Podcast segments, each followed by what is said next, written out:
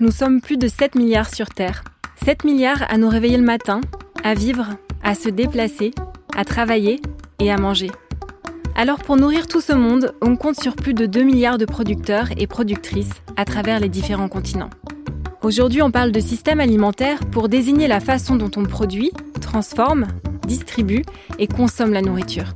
Mais aussi pour nous désigner nous, les consommateurs, les transformatrices, les éleveurs, les agricultrices et tous les liens que nous tissons entre nous et le milieu qui nous nourrit.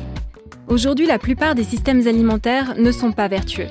Ils ne permettent pas de nourrir les populations de façon satisfaisante.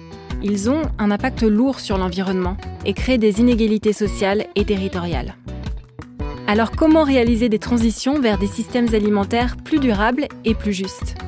Dans l'alimentation change le monde, la première saison de Nourrir le vivant, le podcast du CIRAD, nous allons rencontrer des chercheuses et chercheurs, des porteuses et porteurs de projets qui réfléchissent concrètement aux leviers à activer pour changer nos façons de vivre et faire du bien à la planète.